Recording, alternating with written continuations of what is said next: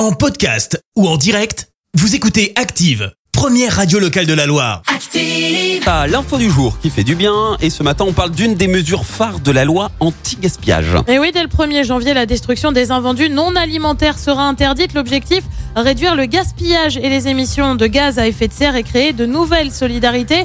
Car en plus d'être concernés par l'interdiction de destruction, ces produits devront faire l'objet en priorité d'un don à des associations caritatives.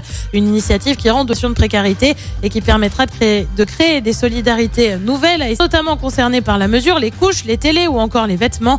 La loi a prévu des amendes qui peuvent aller jusqu'à Merci, vous avez écouté Active Radio, la première radio locale de la Loire. Active.